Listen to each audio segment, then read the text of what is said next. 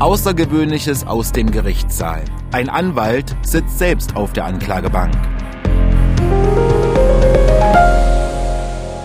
Und außergewöhnlich ist auch, dass ich wieder mit im Gerichtssaal dabei war als Beobachter. Sonst macht das ja immer Conny Hartmann für uns, unsere Gerichtsreporterin. Hi Conny. Grüß dich, Olli. Du warst natürlich auch mit dabei, aber für mich ist das ja immer besonders spannend.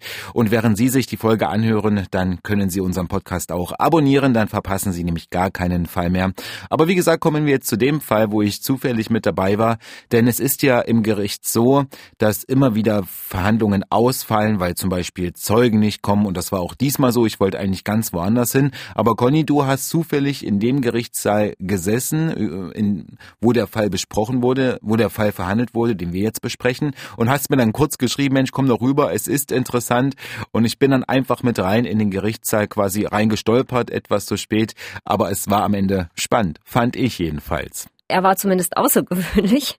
Es saßen nämlich auf der Anklagebank zwei Anwälte. Das ist nicht ungewöhnlich. Manchmal hat ein Angeklagter zwei Anwälte, aber in dem Fall war es so, dass einer der Anwälte auch der Angeklagte war. Und das fand ich tatsächlich sehr, sehr interessant, weil der Anwalt, der angeklagt war, der Jurist, der hat dann gesagt, ich muss 14 Uhr weg zu einer anderen Verhandlung, wo er dann selber Anwalt war. Vielleicht mal ganz kurz, wie oft kommt sowas vor, dass ein Jurist selbst Angeklagter ist? Ganz, ganz, ganz selten. Also ich habe es äh, bei ich habe bisher zweimal erlebt, dass äh, Anwälte vor Gericht gestanden sind und ich glaube nicht, dass ich da so viel verpasst habe. Ein Anwalt als Drogenkurier, das war so in den Zeitungen zu lesen. Aber Conny, warum saß der Anwalt denn auf der Anklagebank? Nicht, weil er ein Drogenkurier sein sollte, sondern er saß auf der Anklagebank wegen versuchter Strafvereitelung. Ja, es ging um Drogen, aber es ging nicht um Drogen, die er von A nach B transportieren wollte, sondern es ging darum, dass er einen, also so hat es die Anklage gesehen, dass er einen Mandanten schützen wollte, der festgenommen worden war und der Anwalt ist den Ermittlungen zufolge und der Anklage zufolge zu dessen Lebensgefährtin gefahren, um dort ein Paket abzuholen, aber eben nicht, um das selber zu konsumieren, weiter zu verticken, sondern um den Mandanten zu schützen. Die Geschichte dahinter, die ist ja spannend. Wie ist es denn überhaupt zustande gekommen? Das war im September letzten Jahres. Da gab es also eine Verhandlung. Ich sag jetzt mal, wenn ich Anwalt sage, meine ich dann auch den Anwalt, der später erst angeklagt wurde.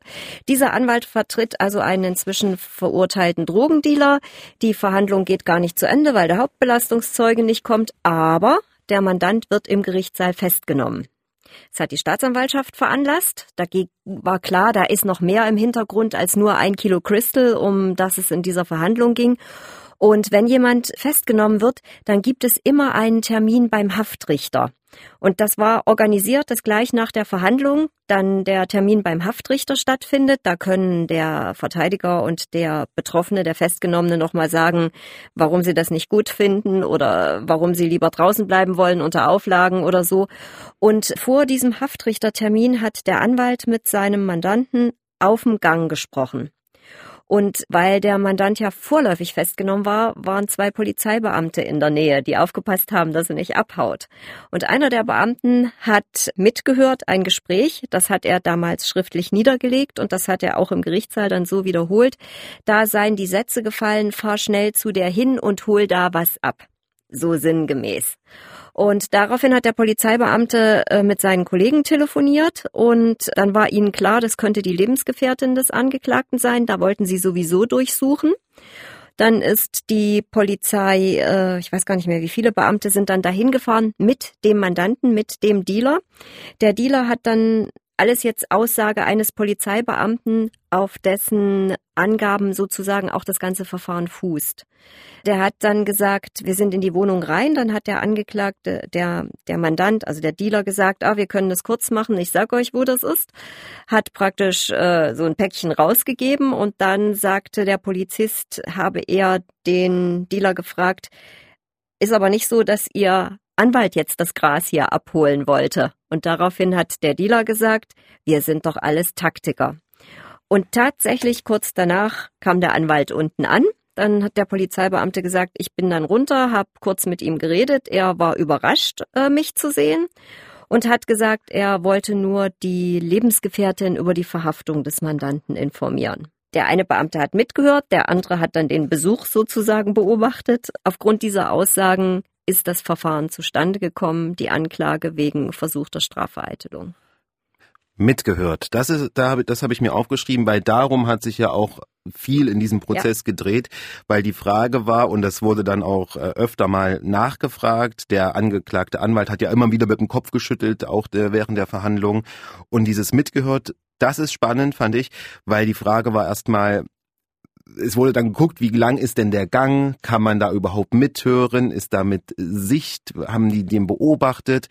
Und weil die Aussage war, er hat so Gesprächsfetzen mitbekommen, also nicht das ganze Gespräch, weil belauschen und mithören darf man nämlich nicht. Nein, äh, das hat dann auch, jetzt wird's wieder kompliziert, der Verteidiger des angeklagten Anwalts, jetzt sind wir in der aktuellen Verhandlung, gesagt, Gespräche zwischen Mandanten und Anwälten sind sakrosankt.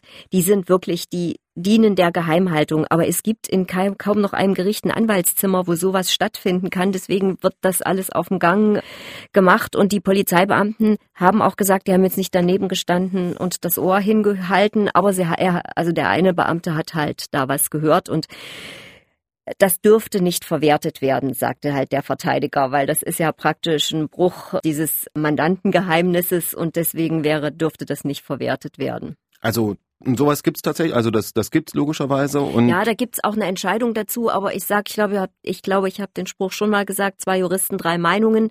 Entscheidungen beziehen sich immer auf einen bestimmten Fall. Und dann muss man halt immer schauen, ist das wirklich anwendbar auf das? Und das hast du ja dann mitbekommen.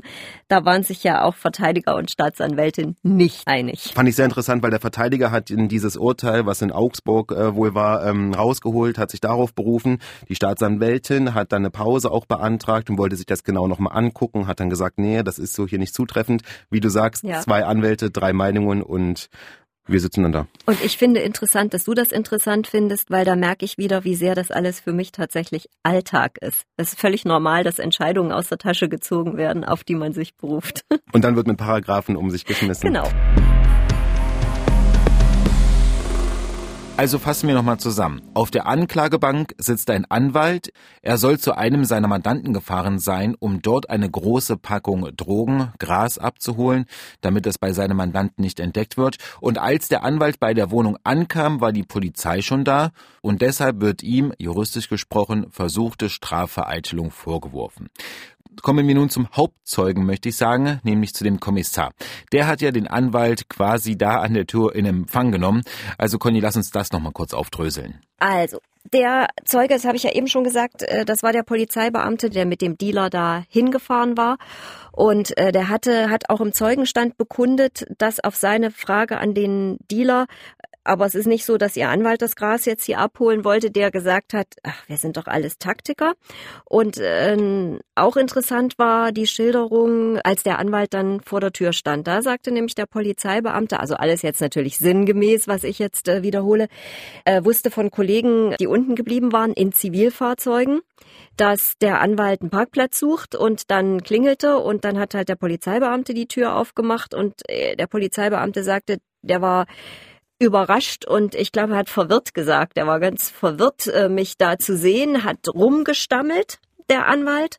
Und auf die Frage, was er denn da wolle, also Polizist an Anwalt, hat der Anwalt gleich gesagt, er wollte die Lebensgefährtin über die Verhaftung äh, informieren. Und dann hat der Polizeibeamte gesagt, ich wollte nicht, dass der jetzt hochkommt und habe ihn weggeschickt. Und dieser Anwalt ist eigentlich keiner, der sich wegschicken lässt. Den kenne ich eigentlich ganz anders. Und da sage ich jetzt, ich kenne den auch ganz anders. Der gehört nicht zu den leisen und zurückhaltenden, um es mal so zu formulieren. Und der Polizist und der Anwalt, die kennen sich auch oh schon. Ja. Oh ja, aus den Drogen, also das sind natürlich spezialisierte, auf Drogenvergehen spezialisierte Beamte. Und ich weiß, dass dieser Anwalt mehrere Prozesse, auch große Prozesse hat, wo es um große Mengen von Drogen geht. Also da erlebe ich ihn, dass er da als Verteidiger auftritt. Und deswegen war der Polizist auch überrascht, weil die sich eben schon kennen und so eine Reaktion kannte er noch nicht. Ah, so hat er es vor Gericht gesagt. Genau so hat er es vor Gericht gesagt. Das fand ich auch wieder interessant, weil dann auch der Verteidiger des Juristen wollte ihn so ein bisschen diskreditieren und auch so. Ja, er hat, wie, ich sag jetzt wieder, er wollte seine Glaubwürdigkeit erschüttern. Ja. Und dann kam der nächste Zeuge und es wurde, hm, naja, nun ja, interessant. Denn jetzt kam der Mann, bei dem der angeklagte Anwalt die Drogen abholen sollte, also laut Anklage. Und der Mann hm, war etwas seltsam, sagen wir es mal so. Naja, ich fand es noch nicht mal unterhaltsam. Äh, das war nämlich der Dealer. Und der hat, also der ist schon sehr selbstbewusst aufgetreten. Er hat nämlich auf die Frage des Richters, ob er zu seinem Anwalt sowas gesagt hat, wie hol da mal was ab. Er hat der Dealer gesagt, also er ist, ist wirklich ein verurteilter Dealer, also ähm, er empfiehlt demjenigen, der das gehört haben will, mal eine professionelle Ohrenreinigung der war ein Zacken zu forsch, für mich, für meine, also für meine Begriffe zu forsch, überhaupt nicht situationsangemessen, äh, fast ein bisschen frech. Kam in Handschellen auch ja, rein ja. und auch schon allein bei der, bei der Personalienaufnahme hat er gesagt zum Beruf, was er aktuell macht, JVA, das ist äh, Justizvollzugsanstalt hier bei uns in Thüringen. Das war schon der erste, ja, Forscher, Vorstoß sozusagen. Dann hat er auch zum Polizeibeamten gesagt, ob die sich denn kennen, weil der eine Polizist saß dann noch länger im Gerichtssaal. Ja. Hat er auch gesagt, ach, die sehen doch alle gleich aus, egal ob Mann oder Frau.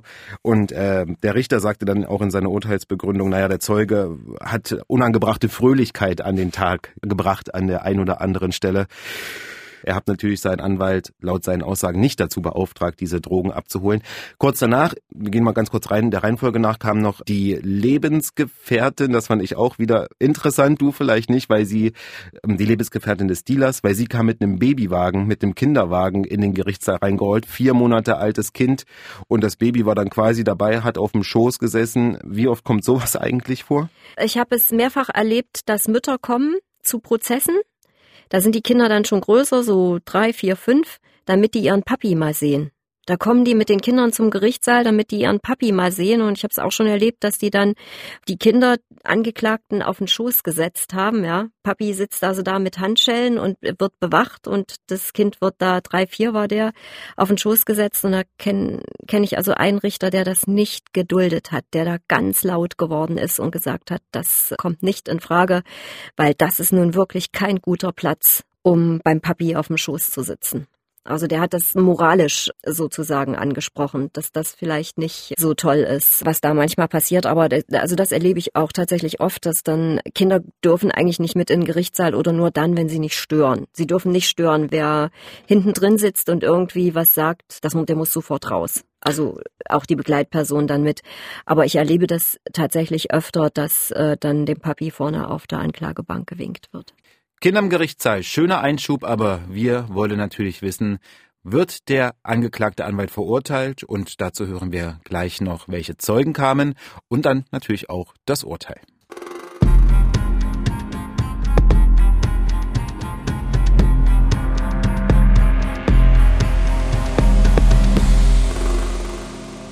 Die Lebensgefährtin des Dealers, die konnte aber auch nicht so viel beitragen, hat sich auch nicht erinnert, hätte mich ehrlicherweise auch ein bisschen erstaunt, hätte die da äh, irgendwie viel erzählt sozusagen. Dann nach auch nicht mehr viel passiert. Zwei Polizisten wurden noch gehört, aber auch die konnten nicht bestätigen, dass da ein Anwalt kam, um Drogen möglicherweise abholen zu wollen. Die hatten das alles gar nicht so richtig mitbekommen. Dennoch interessant, wie auch der, der Verteidiger äh, versucht hat, auf jedes Detail so einzugehen. Ja, klar, da geht's ja um was. Da geht's ja richtig um was. Für ein anwaltstypisches Delikt, was man nur als Anwalt begehen kann und sowas ist ja eigentlich ein anwaltstypisches Delikt, da kann man auch schon mal seine Zulassung verlieren. Das war nämlich meine Frage. Was wäre denn ähm, eine Geldstrafe? Stand ja im Raum. Ja. Was wäre und ist das dann schon gleichzusetzen? Das, da gibt's auf jeden Fall dann Verfahren. Es ist immer so, wenn gegen Anwälte ermittelt wird, da gibt's so eine Art Meldeordnung. Das muss immer der zuständigen Kammer mitgeteilt werden, wenn so Strafverfahren gegen Anwälte laufen. Also das ist schon nichts Angenehmes für hm. einen Anwalt. Und deswegen hat der Verteidiger da natürlich auch alle Register gezogen, damit es da zu keiner Verurteilung kommt. Er hat ja auch so ein bisschen darauf abgestellt, dass es da sowas wie ich nicht eine Feindschaft, aber doch eine Abneigung der Polizei äh, gegenüber genau diesem Anwalt gebe. Das haben aber die Polizisten von sich gewiesen. Also da haben sie gesagt, äh, ganz deutlich zu verstehen gegeben, dass das keine persönliche Animosität ist, sondern dass sie einfach aufgeschrieben haben, was sie beobachtet oder gehört mhm. haben. Aber da wird auch tatsächlich dann mit Protokollen gearbeitet, da wird alles genau geguckt, auch von Seiten der Verteidigerseite, was im Protokoll ja, steht. Und nee, das wird nee, dann nee, nicht im Protokoll, sorry. Protokoll gibt's nur bei Gericht, äh, was in der Vernehmung oder im Aktenvermerk drin hm. steht, weil die, die Polizeibeamten sind dann auch vernommen worden. Und dann ja. wird eine Akte angefertigt? Dann gibt's diese Ermittlungsakte. Und dann gucken die Verteidiger auch ganz genau rein, in dem Fall zum Beispiel, was steht in dieser Akte drin und halten das dann auch. Ja, was hat der vorher gesagt, was sagt der jetzt? Die, also da gab's ein paar kleinere Widersprüche auch in der Wortwahl. Und da wird natürlich dann, auf sowas wird immer hingewiesen, weil das ist natürlich so, dass das die Glaubwürdigkeit von jemandem erschüttern kann, wenn der plötzlich ganz maßgebliche Dinge nicht mehr erzählt. Also so aus meiner Sicht, ich kann das vielleicht sagen, äh, war dann schon äh, die, klar, wo die Reise ungefähr hingeht. Du hast es ja auch schon kurz angedeutet. Es reicht nicht. Wir wollen jetzt, ob das jetzt so passiert ist oder ja, nicht, das ist genau. äh, äh ja ist egal, weil im Gericht kam es tatsächlich so rüber. Es reicht nicht für eine Verurteilung. Und dann fand ich spannend, weil dann ähm, standen ja die Plädoyers auf dem Programm. Es war 11:40 Uhr und die Staatsanwältin, die wollte nochmal in sich gehen, hat nochmal. Und es ging 8.30 Uhr los, muss man jetzt mal sagen, um mal so eine Zeitvorstellung zu bekommen, ja. So, nach drei Stunden standen dann also die Plädoyers dann ungefähr auf der Tagesordnung. Die Staatsanwältin wollte nochmal in sich gehen, hat nochmal eine Pause beantragt, um wirklich genau zu überlegen, ob sie denn jetzt wirklich, ja, was sie für eine Strafe beantragt, also ob es aus ihrer Sicht reicht, dass die, dieser Jurist verurteilt wird. Ist es normal, dass sich Staatsanwälte nochmal zurückziehen? Ja, das ist ganz, dass man vor einem Plädoyer nochmal eine Pause haben will, ist ganz normal. Bei großen Verfahren äh, wird äh, sehr oft sozusagen auch erst am nächsten Tag oder in der nächsten Woche plädiert weil wenn du viele Zeugen, also in großen Mordsachen zum Beispiel kommen ja oft sehr viele Zeugen und dann wollen alle noch mal Zeit haben, äh, sich auf ihr Plädoyer vorzubereiten, wobei ich immer sage, äh, bis dahin ist eigentlich alles irgendwie durch. Also ich ich ich habe es ganz ganz selten erlebt, dass jemand mit dem Plädoyer noch mal irgendwas komplett anders, äh, also rumgerissen hat. Ich das ist dann wirklich nur noch eine rechtliche Würdigung. Ist vielleicht äh, was anderes, wenn Schöffen dabei sind, könnte ich mir vorstellen. Ich überlege gerade auch so amerikanisches System nee, mit einer nee, Jury, wo man die nochmal beeindrucken. Nee, nee, nee, nee, schon allein, dass jemand im Plädoyer rumläuft, ist höchst selten. Die bleiben eigentlich alle stehen und also viele Juristen sagen, die besten Plädoyers äh, sind die kürzesten. Ja, ich kenne einen Staatsanwalt, der hat gesagt, der ist schon mal aufgestanden, hat drei Finger in die Luft gehalten und hat gesagt, auf Bewährung wegen Diebstahls. Das ist natürlich eine kleine Geschichte. Ja. Äh, da glaube ich schon, dass, äh, dass Pausen da berechtigt sind, um nochmal zu gucken, weil da gab es ja neben diesen, wie sagen die Juristen, tatsächlichen Sachen, was ist wirklich passiert, eben noch diese rechtliche Würdigung. Also gibt es da möglicherweise ein Verwertungsverbot. Sie ist dann in sich gegangen, wollte 20 Minuten Zeit haben, es wurden 30 Minuten, es wurden 40 Minuten und war erstaunlich, weil das hat doch die ein oder anderen überrascht, die noch da waren im, im Gerichtssaal.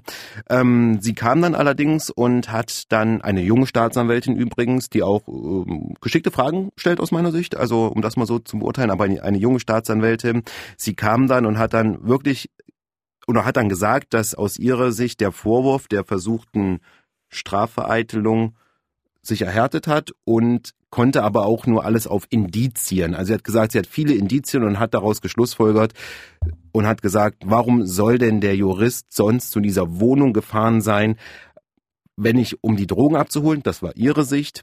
Der Verteidiger des Juristen, der hat, der ist dann rumgelaufen Du, ah. so wie du es gesagt hast, der ist dann wirklich rumgelaufen und hat dann gesagt, wir haben nichts außer eine absurde Geschichte mit Widersprüchen und hat natürlich dann auf Freispruch für seinen ähm, Mandanten plädiert.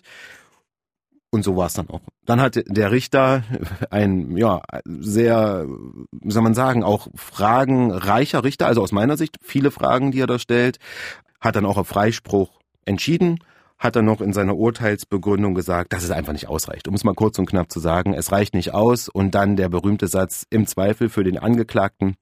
Und damit war der Fall dann eigentlich entschieden. Ich glaube, er hat noch gesagt, es sei nicht besonders klug vom Angeklagten gewesen, da hinzugehen. Aber es er, ist eben nicht strafbar. Er hat gesagt, es war vielleicht nicht die pfiffigste Idee, vom Anwalt zu der Wohnung zu fahren, aber er könne nicht vorgeben, wie denn Anwälte ihre Arbeit verrichten haben, ob sie nicht lieber anrufen sollten oder was auch immer tun sollten. Das könne er nicht beurteilen, von daher äh, hat das in dem Fall nicht ausgereicht. Und damit war der Fall tatsächlich dann noch geschlossen. Aber interessanter Fall, Conny. Also wenn, wenn nicht jemand in Berufung geht, wenn die Staatsanwaltschaft nicht in Berufung geht, das bleibt halt abzuwarten. Wir warten nicht ab, sondern wir sind für heute durch. Interessanter Fall mit vielen spannenden Facetten und noch viel mehr Geschichten aus dem Gerichtssaal. Die hören Sie, wenn Sie unseren Podcast abonnieren. Alle zwei Wochen sind wir für Sie da. Wenn Sie bis dahin Fragen haben, dann schreiben Sie uns doch gerne einfach an angeklagt.mdr.de und wir hören uns dann in zwei Wochen wieder. Bis dahin, Conny, mach's gut.